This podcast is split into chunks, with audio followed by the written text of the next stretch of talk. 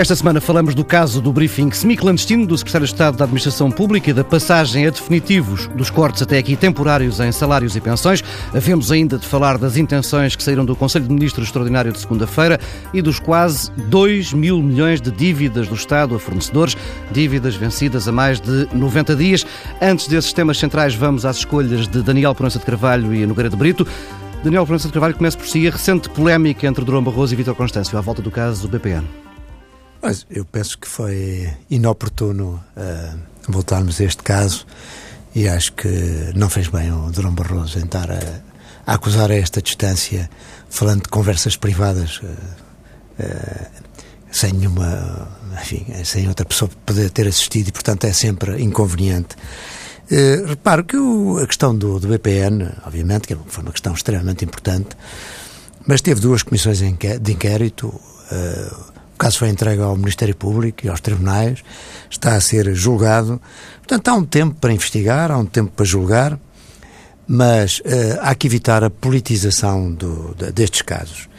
E uh, o, que, o que resulta, enfim, desta polémica é um pouco a ideia de que uh, uma espécie de passagem de responsabilidades ou atribuição de responsabilidades mútuas, o que me parece que também não é muito bonito. E por outro lado, eu acho que é importante uh, que o país uh, se concentre enfim, no, no, que são os desafios do presente e do futuro uhum. e não, não passe a vida a discutir questões que já são do passado, por mais desagradáveis que sejam. E há outro efeito que eu também não deixaria de referir: é que esta tentativa de atribuir responsabilidades, neste caso ao ex-governador do Banco de Portugal, sem que se tivesse apurado nas comissões de inquérito, ou pelo Ministério Público, ou pelos tribunais, qualquer responsabilidade pessoal dele, eh, é qualquer coisa que também é perverso, porque, desde logo, eh, acaba por se instalar nos reguladores em geral, no Banco de Portugal, na CMVM, noutros reguladores, uma espécie de, de receio, de medo que às vezes os pode levar a excessos e que uh, na minha opinião, os excessos de regulação, de intromissão, de, de medo de que possa escapar alguma coisa, acaba por ter também um efeito negativo no funcionamento de, das instituições. Ah, é, enfim, lembraria este caso para, para dizer que, neste caso, o Dr. Durão Barroso eh, perdeu uma oportunidade de enfim, não levantar esta questão. Nogueira Brito, um pormenor Sim. numa notícia, ainda quer, quer comentar já agora este. Sim, eu, eu, eu, eu, também estou de acordo, acho que realmente a insistência e, aliás, o relato que é feito no texto publicado, não é? O texto da, da, da, da da entrevista. Da entrevista de. Não, bom, é, e, e, os, e, os, tempos que seguiram uh, e que precederam a, a, a, ida para, para o local da entrevista e a saída do local da entrevista, nessas oportunidades, o doutor Durão Barroso realmente foi particularmente insistente e dizer foi pena não me ter feito mais perguntas sobre porque eu teria qualquer coisa a dizer e tal. Bem, eu isso acho que realmente que é, houve aí um certo exagero. E não lhe fica bem ao Presidente da Comissão Europeia, eu acho que não. Ah, então Mas é realmente, deixe-me dizer-lhe uma coisa, eu acho que realmente eu estranho um pouco eh, o, o, a atitude e o procedimento do Banco de Portugal, eh, neste caso. Realmente aquilo era muito muito evidente, realmente, não? É? E, e as consequências são, estão, serão catastróficas, não é? Porventura. E, portanto, eh, e depois, eu, eu, aliás, em meu entender, isto radica numa certa atitude de veneração que, de que há para com a para com as instituições bancárias em Portugal, realmente. Não, mas isso há uma, é uma, fruto também... É, ao... Há um tratamento especial para essa hum. gente. Então. Também foi, foi fruto de uma época em que enfim, não tinha havido nos últimos anos nenhum caso que se assemelhasse a este e, portanto, havia alguma confiança, em parte porque de facto não havia casos em que questões destas tivessem levantado. Havia. Muitos anos. Precedentes. Havia antecedentes, precedentes. Mas, de qualquer modo, repare, não estou a dizer que não tenha havido uh, um responsabilidades do, do Banco de Portugal. O que eu estou a dizer também é que as coisas têm que, têm, têm, temos que passar, não é? Isto foi objeto do, claro, de uma investigação, claro, claro, de duas comissões de inquérito. Claro, claro, claro, claro, E há outro aspecto que eu já agora me referiria. E que passou muito tempo. Isto não assim parece não bonito que duas figuras com grande expressão na Europa, o Presidente da Comissão Europeia o Presidente e da Comissão Europeia e o Vice-Presidente do BCE Portugueses, os dois. andarem a discutir questões deste tipo em fóruns que são fóruns internacionais. Não é? No Brito, quer ir ao seu Não, tema inicial?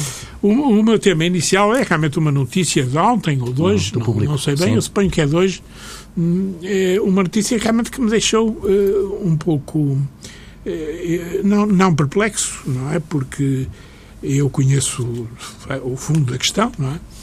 Eh, mas que realmente um pouco irritado, é mais, é mais eh, digamos, eh, correto a dizer, que é a notícia de que nesta, nestas obras, grandes obras e planos para as obras de recuperação dos terrenos do litoral, não é, que foram particularmente afetados pelas, pelas tempestades que, que no, no fim do ano passado e no princípio deste ano assolaram o, o país, eh, realmente verificava-se uma, uma coisa curiosa. É que eh, as pessoas interessadas e atingidas pretendiam ter uma, eh, indivíduos independentes e estranhos aos serviços que estão envolvidos eh, na matéria, não é? A recuperação da orla costeira, o cumprimento dos planos de, de orientação para, para a orla costeira, etc. Eh, Mas eles não querem a intervenção dos serviços, eh, querem alguém independente, realmente que, porque não confiam nos serviços públicos, não Há uma confiam. desconfiança crescente Isto na realmente é, é, é- realmente, de facto, nós sabemos que é assim. é? Eh, As pessoas pouco, pouco confiam, mas não confiam nos serviços públicos. E, portanto, os serviços públicos não têm os técnicos capazes, isto, a, a situação vai se deteriorando, para fazerem aquilo que nós pensávamos e julgávamos que era obrigação deles fazer, não é?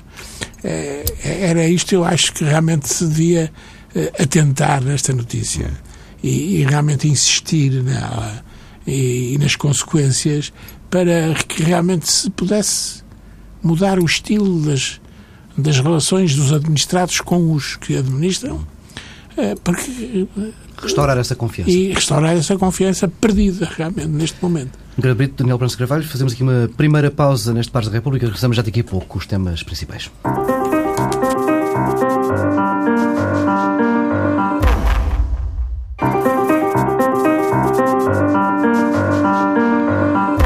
Regressamos com os temas centrais em debate neste Pares da República. Daniel Prança de Carvalho, no Grande Brito, antes de nos dedicarmos à substância, peço-vos um comentário breve à forma como o Governo geriu mais uma crise de coordenação política.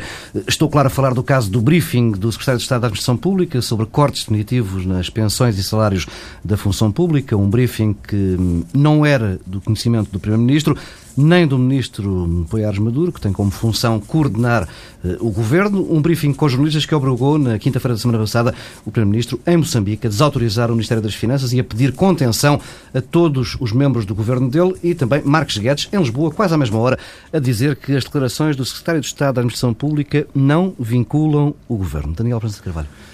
É mais um episódio, de facto, uma grande descoordenação que este governo tem mostrado, nomeadamente na, na comunicação com, com os cidadãos e com o público.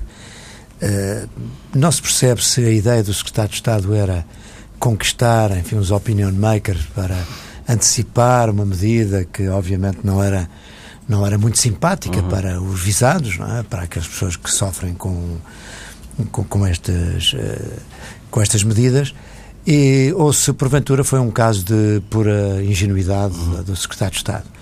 Seja como for, mostra realmente que nesta matéria, desde sempre que tem havido uma enorme descoordenação, que é muito negativa, porque é evidente que eh, o governo ne- nesta matéria devia ter eh, uma coordenação desde logo do primeiro-ministro e se existe um ministro para as relações com a comunicação social, não se concebe que qualquer secretário de Estado ou qualquer ministro contacte com a comunicação social Sem que- sem conhecimento e sem coordenação do ministro que tem essa função. Grande Brito, o que é que isto nos diz sobre o processo político? Bom, eu acho que realmente o grande culpado disto tudo é o Primeiro-Ministro, não é? Não pode deixar de ser, porque eh, realmente o, o grande o grande pecado deste, deste, deste conjunto de acontecimentos e de comunicações, não é? É, o grande pecado aqui é realmente uma falta total de coordenação, não haver ninguém que seja capaz de formular um papel, escrever um papel com uma ordem Não é verdade. Dizendo quem é que comunica com o público. Quem é que comunica com o público? Se é o Primeiro-Ministro, se é o Ministro adjunto, se é o Ministro, eh, se é o Ministro, o Vice-Primeiro-Ministro. Realmente, e de uma vez por todas, eh, esclarecer o assunto. Agora, realmente aparece-nos um Secretário de Estado que realmente prima pela contenção verbal, que não, não diz. Tem ido ao Parlamento, nunca disse nada, não é? E, é, não, não é. e de repente acontece que eu não posso, não, não, não, não acredito que isto não, tinha, não, não, não seja um plano, o produto de um plano elaborado para realmente comunicar as decisões difíceis que vão ser tomadas. Um estranho, um estranho plano. Não é? é. Agora, mas quer dizer, é a explicação, apesar de tudo, mais racional. Mas é, mas é? é único, é, realmente, é, digamos, é, a única aceitável, não é? Porque então, então estamos num mundo de loucos, completo, não é? Sim, se realmente não é assim, Estamos num mundo de loucos. E quanto, quanto à, à, questão substantiva aqui, que é as medidas que de facto foram reveladas nesse briefing e que de resto o Ministério das Finanças nunca desmentiu, até agora, um, indexar pensões ao estado da economia e à demografia. É uma boa ideia? Repara, independentemente de, eh, de poder ser uma ideia a ser discutida e debatida, a verdade é esta, que no momento que estamos a atravessar, uma ideia dessas é de facto não ter o mínimo respeito pelas pessoas que uh, vivem hoje das suas pensões da reforma, que trabalharam uma vida para, para conquistar enfim, esse direito. E, e, e, portanto, é, eu acho isto uma coisa completamente descabida, não é? Mesmo que seja uma, uma forma de contornar o Tribunal Constitucional, tornando definitivos os cortes? Poderia, poderia admitir-se que para o futuro, uh, com calma, com serenidade, discutir este tema, as formas alternativas, tudo bem, mas agora, a mensagem que é passada é esta: é que os reformados não vão saber qual é o valor da sua pensão no próximo ano. Ora, isto de facto, quer dizer, é uma coisa atroz, porque gera uma enorme insegurança, uma enorme... Institucionalizar a, insegurança e a Exatamente.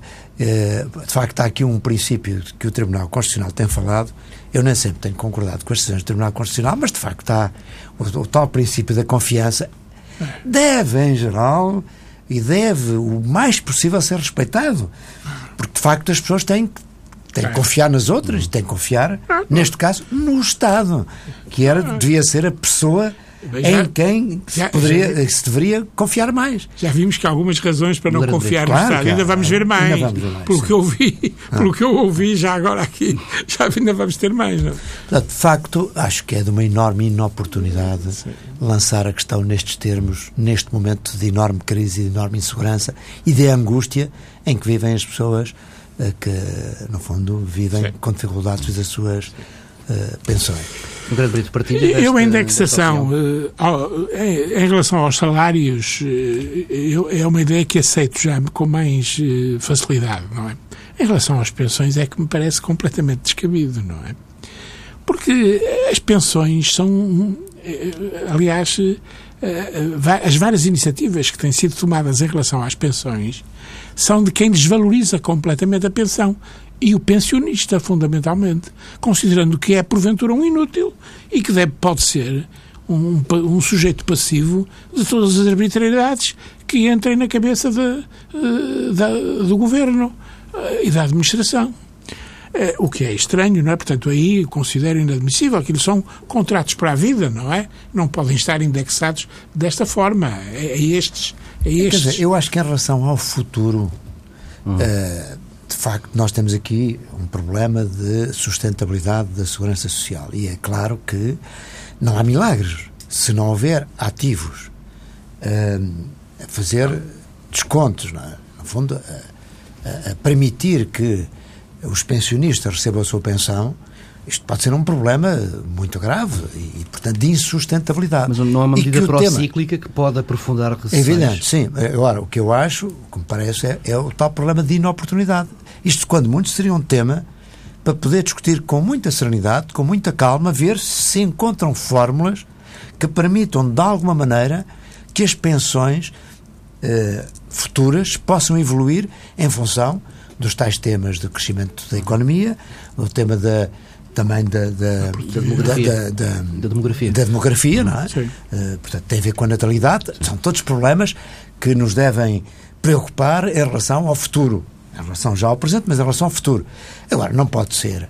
É de chofre e desta forma enfim, pouco, minimamente ponderada, lançar estas ideias para o ar pondo em pânico as pessoas sem, ah, sem, sem perceberem o dia da manhã. Não? É? Eu isto leva-me a pensar que realmente é um, é um plano, não é? É um plano de comunicação deste tipo de medidas. Não, realmente a situação é difícil para o Governo.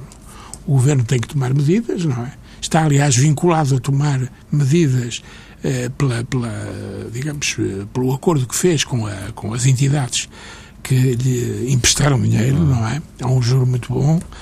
É, e, portanto, tem que tomar estas medidas. E, e, e, realmente elas são medidas difíceis, não é? Mas é, é admissível um tipo de. É, este tipo de comunicação este, quando está em causa um, uma fatia da, da, população que é particularmente frágil? Mas não, está, não pode ser, não pode ser, realmente. Digamos, é, eu compreendo o que está na origem disto, mas não aceito. Hum. Compreendo, mas não aceito. Porque realmente acontece que é a utilização do suspense, não é verdade, no seu máximo grau. E Isto, outro tema as pessoas estão suspensas do que lhes pode acontecer e o governo utiliza isso como uma forma de andar é uma espécie de jogo de escondidas, não é? Fugindo realmente a, um, a, a, à censura da opinião pública de todas as maneiras possíveis e imaginárias, não é? E depois há aqui uma Daniel. obsessão do governo. Uh, que se pode dizer que é uma espécie de obsessão da austeridade, em que toda a política durante estes últimos anos tem sido virada exclusivamente para uh, uma austeridade uhum. em dois aspectos. Uh, uma redução, enfim, dos salários, das pensões e o um aumento de impostos. Uh, sem tomar em conta os efeitos que isto tem também na economia. E sem haver medidas compensatórias para gerar algum crescimento económico. De facto, eu acho que politicamente não tem havido equilíbrio. Uh, não se fez uma reforma do Estado, desde o início, pensada, com metodologias. Vamos lá ver, mas já várias vezes precisamente no, no, no, próximo tema, tema desculpe interromper, mas Sim. Eh, esta questão uh, de, este, este briefing uh, quase clandestino, que aparentemente ninguém sabia no governo, uh, levou o Primeiro-Ministro a fazer uma promessa firme em Maputo, que de resto repetiu há pouco e reafirmou há minutos numa, numa conferência de imprensa em Bruxelas, a promessa de que em 2015 não haverá cortes adicionais, não vai existir uma redução de rendimentos nem para pensionistas, nem para funcionários públicos. Ora, soube-se entretanto que no Conselho de Ministros Extraordinário de segunda-feira, um, que esteve a debater precisamente o documento de estratégia orçamental, foi eh, apontado um caminho de cortes na despesa dos ministérios, uh, extinção de diversos organismos do Estado. Uh, temos aqui pela frente, Daniel Pronto Carvalho, uma espécie de reforma do Estado, agora já em fim de linha, feita à pressa, por pressão externa. É possível, embora, repare, eu penso que se devia ter começado até por aí. É? Eu sou daqueles que ainda acredito, enfim, tenho uma firme convicção de que haverá muita despesa do Estado que pode ser cortada e pode ser reduzida, uh, que não tenha a ver apenas com salários e pensões. É evidente que as grandes despesas, nós sabemos, do Estado são na saúde, na educação, na segurança social. Mas neste caso estamos a falar de extinção de organismos, de institutos, estamos a falar de transferência de alguns milhares de funcionários públicos para a mobilidade. Bom, mas mesmo assim... Pensa o meu amigo. Oh, oh, Pensa o meu amigo. Pá, Eles ainda não o disseram. Mesmo, ainda não o sim, mas mesmo que isso aconteça, eu acho que pode haver uma forte redução de despesa eh, na medida em que se extinguem organismos que, na verdade, não estão a ter output nenhum para os cidadãos. Eu acho que há inúmeros organismos que não só não produzem nada a favor do cidadão, como até, pelo contrário, o que criam é dificuldades e obstáculos, enfim, até para justificar a sua existência. E, portanto, mesmo que se tenham que continuar a pagar salários a pessoas que vão ficar desocupadas pela extinção desses organismos, mesmo assim é positivo. Portanto, acho que há ainda muita despesa a cortar e a reduzir no Estado. E nesse aspecto, eu acho que estas são notícias positivas. São até muito tardias, não é? já deviam ter sido implementadas há muito tempo. Então, tenho essa convicção. Mesmo depois nos sectores da educação, da saúde, da segurança social, também aí haverá, com certeza, muitas reformas que podem ser feitas no sentido de uh, reduzir despesa sem prejudicar uh, a prestação dos serviços. Obviamente que o pior que podia acontecer era que nós tivéssemos que prejudicar uh, funções essenciais do Estado até para o crescimento económico, porque quer a saúde, quer a educação, quer a segurança social são muito importantes para manter a produtividade, aumentar a produtividade e poder fazer com que haja crescimento económico.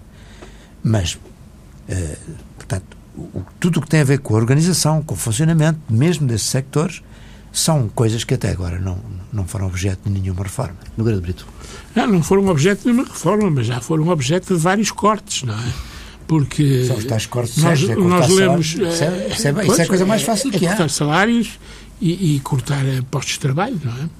E, aliás, o que, é, o que é realmente um pouco preocupante é que realmente as soluções a encontrar nesta matéria de redução de despesa são soluções que realmente vão sempre acabar por atingir os mesmos, eh, os mesmos eh, indivíduos, o mesmo grupo de pessoas, não é?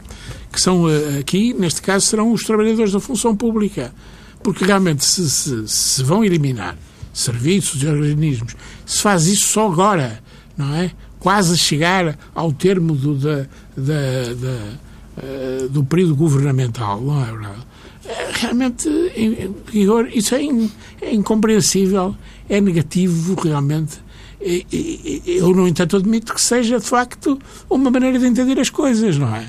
A maneira de dizer é esta. Isto é melhor fazer apressadamente, em segredo, mais ou menos em segredo, o mais em segredo possível, com a menor informação possível, realmente é, é, o mais é a única forma que, que, que, nos permite entender que isto se tenha feito.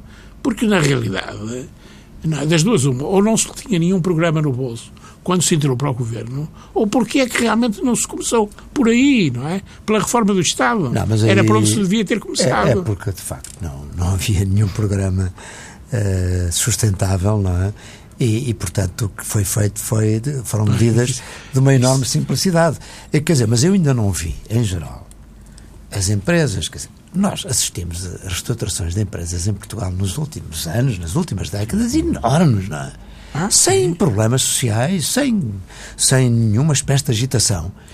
Uh, mas porque, de facto, uh, e, e sem reduzir salários às pessoas, não é? fazendo exportações, aumentando a produtividade, naturalmente, que reduzindo quadros, alguns pagando, mas, quer dizer, é preferível sanear essas empresas como sanear o Estado, porque isso gera mais possibilidade até de pagar aos desempregados e, por outro lado, gerar emprego, porque bem vê, quer dizer, esta ideia que, que se pode ter de que a melhor maneira de diminuir o desemprego é não haver reestruturações de, quer das empresas, quer do Estado, e não fazer uh, e não haver despedimentos, é uma maneira errada.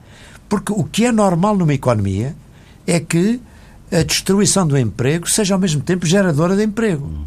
E em países muito mais evoluídos do que nós, tem havido, de facto, onde o despedimento é muito mais fácil e que tem, uh, tem taxas de desemprego muitíssimo inferiores, não é? Portanto, nós neste momento temos uma taxa de desemprego enfim, muito preocupante, preocupante sim, sim. muitíssimo preocupante, preocupante, e, no entanto, temos tido uma grande rigidez. Portanto, não é por aí também. Nós aí temos que fazer reformas, efetivamente. Mas não, não, não está, eu pensei que isto é uma ideia radical, sobretudo defendida pelos partidos de esquerda, mas não era a altura de começar a pensar fazer um orçamento base zero, ou seja, saber o que é que o Estado deve fazer e o que é que o Estado quer fazer. Essa reflexão não está feita, não é? Eu acho que isso não é, de, não, não é radical sequer, eu acho que isso é, é, é, é de facto era o que devia ser feito. Não é? Sim, mas tem sido defendida sobretudo pelo Bloco de Esquerda. É, quer dizer, nesse aspecto eu estou de acordo, que, que era fundamental, era, eh, na verdade, eh, um orçamento que fosse à, à raiz do problema, ou seja, ver quais são as funções. Organismo a organismo. Exato, quais são as funções que o Estado tem que prestar. Como é que elas devem ser prestadas? Por que organismos? E procurar realmente haver aqui uma reforma, obviamente que não pode ser de tipo revolucionário, também não, não, acredito nesse tipo de reformas, tem que ser uh, reformas uh, que se vão fazendo ao longo do tempo, sem, sem rupturas uh, excessivas. Agora, de facto, nós temos que reconhecer que, infelizmente, este governo, nessa matéria, não foi minimamente eficaz. Não, repara, repara uma coisa que é realmente conveniente refletir um pouco sobre ela. É que o caminho que as coisas levam uh, conduz diretamente a que nem o Estado mínimo nós conseguimos ter de pé e a funcionar em Portugal. Porque, repare, neste momento, os pilares do Estado mínimo, a justiça, por exemplo, A justiça realmente é objeto de críticas que não tem resposta ainda. Ainda hoje, realmente, aquele, aquele juiz de, de Braga, suponho eu, que deixou prescrever, quer dizer, realmente coisas que envolviam somas avultadíssimas, não é? é, é bom, não há confiança na justiça. Não há confiança na segurança. A gente vê as forças de segurança na rua, não é? E que confiança é que pode ter nelas? Na rua, protestando violentamente, tentando que fosse violentamente é? Vemos os generais a assinar papéis, realmente. Os generais, os, os, os, chefes de todos os ramos das Forças Armadas assinam aquele, aquele papel a petição, que foi a petição, a petição para que uh, o manifesto, e, em muitos casos uh, dizer, está os... absolutamente demonstrado que não é por falta de meios, nem humanos, nem materiais, que estes organismos não funcionam adequadamente. No caso da justiça, isso está absolutamente demonstrado, eh, até estatisticamente. Nós, sim, sim. É, em, sim, em, meios humanos, em meios tecnológicos, informáticos, é, em dinheiro gasto no sistema, estamos é, a par dos países. Comparamos bem com a maioria compramos, dos comparamos muito bem. Portanto, se não existe um resultado positivo, é porque de facto não é por aí é porque há os problemas de organização e de funcionamento sim, sim, sim, sim. De, de, dessas estruturas. Já temos eh, pouco tempo e pedia só um comentário muito, muito breve em relação a esta questão das dívidas uh, em atraso do Estado a fornecedores, dívidas vencidas há mais de 90 anos. É um dos compromissos com a Troika que o Governo está mais longe de conseguir cumprir. A UTAL, a Unidade Técnica de Apoio Orçamental, fez as contas. Ao final de fevereiro, o Estado devia, nestas dívidas com mais de 90 dias, perto de 2 mil milhões de euros. No Brito, isto é dinheiro que devia estar na economia, não está? Pois devia, pois devia, devia estar. Bom, mas eh, sabe que eh, a situação em que nós estamos retira dinheiro à economia de duas maneiras. Uhum. Primeiro, comprimindo a possibilidade de concessão de crédito, porque canalizando o crédito todo para o Estado, realmente, não é? Uhum. O, o, que tem que fazer para, para cumprir as medidas de ajustamento, não é? Por outro lado, desta maneira, esta maneira não é, isto não é novo, não é? Sim, isto é um problema isto muito não é novo, novo, isto é um problema antigo. Mas eu, aliás, na Assembleia da República, uh, falando perante o plenário, cheguei a classificar é, é, esta nova forma de receita do Estado, que era o calote. Não é? Isto é realmente. É, como é que. Há uns anitos já atrás, isso. Sim, há uns anitos atrás. Pois antes, eu saí de lá em 95. Já nessa altura isto se fazia. E, e, fazia-se num Deixa grau só dar preocupante. um minuto ao, ao Daniel Carvalho, porque temos que Não, só, só acrescentaria aqui uma coisa, que há uma diferença intolerável no tratamento que o Estado dá as suas próprias dívidas com os particulares e o inverso. Exatamente. A forma é que repare, hoje se um empresário não entregar os descontos, não pagar os descontos que faz aos seus empregados no IRS ou não pagar uh, uh, a receita que cobra do IVA, uh, comete um crime e vai para a cadeia. não pode haver compensação entre as dívidas do sim, Estado sim. e, sim, e não há uma conta corrente. Não, não há uma conta corrente. Isto é um sistema absolutamente intolerável mas há aqui, de facto, um comportamento do Estado, temos vindo a falar ao longo desta, desta conversa e de outras anteriores, que é um comportamento em que o Estado, de facto, é um dos principais fatores da desregulação em que nós estamos. Não é, não é uma pessoa de bem. Exato. Nova pausa, nova pausa neste Pares da República. Regressamos já daqui a pouco com duas sugestões.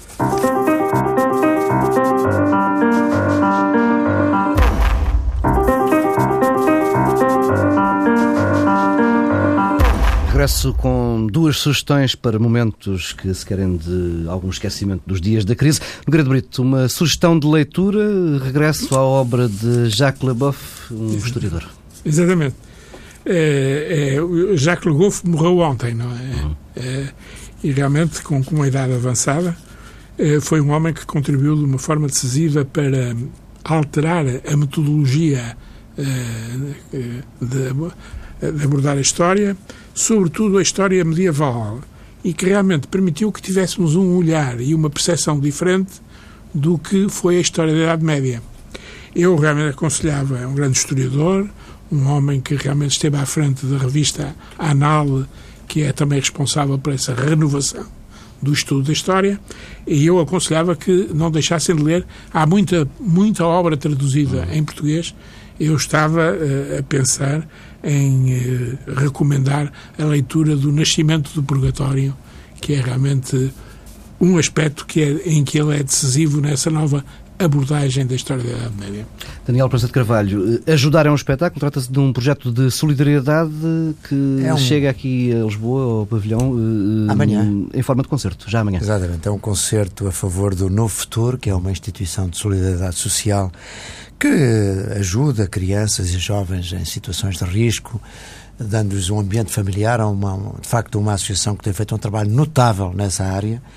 E o espetáculo é um espetáculo aliciante, que recomendo vivamente, que ainda há uns bilhetes, eu sei, fui informado, mas que tem nomes como António Zambuja, Carminho, a Gisela João, a Luísa Sobral, a Manuela Azevedo, Paulo Gonzo e outros nomes, eh, muitos deles porque eu tenho muita admiração, portanto eu recomendo vivamente que eh, as pessoas que nos estão a ouvir possam ir a este concerto, porque não só possam, passam umas boas horas de de prazer e ao mesmo tempo estão a ajudar uma instituição que tem feito um trabalho muito positivo. Uma sugestão para um concerto com uma, um objetivo de solidariedade. Fica por aqui esta edição de Paz da República. Regressamos na próxima semana, à mesma hora.